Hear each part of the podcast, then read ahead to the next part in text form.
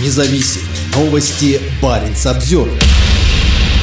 СПГ-завод в Мурманске могут профинансировать китайские инвесторы. Глава газовой компании «Новотек» лоббирует налоговые льготы для китайских компаний, вкладывающих деньги в российскую Арктику. По словам Леонида Михельсона, компания CNPC и фонд «Шелкового пути» должны быть освобождены от налога на дивиденды по проекту «Ямал-СПГ». Взамен китайцы будут реинвестировать эти деньги в новые СПГ-проекты в Арктике. По данным газеты «Коммерсант», Михельсон уже направил соответствующее обращение в федеральное правительство. Доля CNPC и фонда «Шелкового пути» в Ямал-СПГ составляют 20% и 9,9%. В проекте «Арктик СПГ-2» по 10% акций принадлежат CNPC и CNOOC. Все они платят 10% налог на дивиденды. Сообщается, что китайские компании уже давно призывают к снижению ставки налога, и сейчас Михельсон просит правительство принять соответствующие меры. Глава Новотека считает, что налог может быть полностью отменен или снижен до 5%.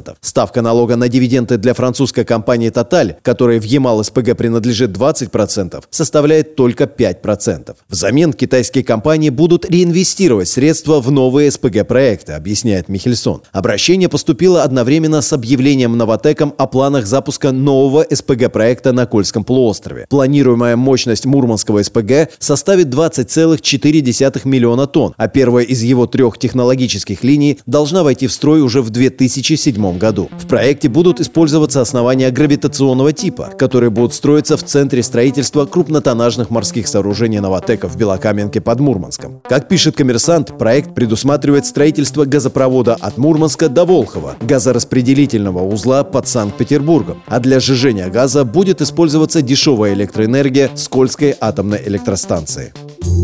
Баренц Обзервер.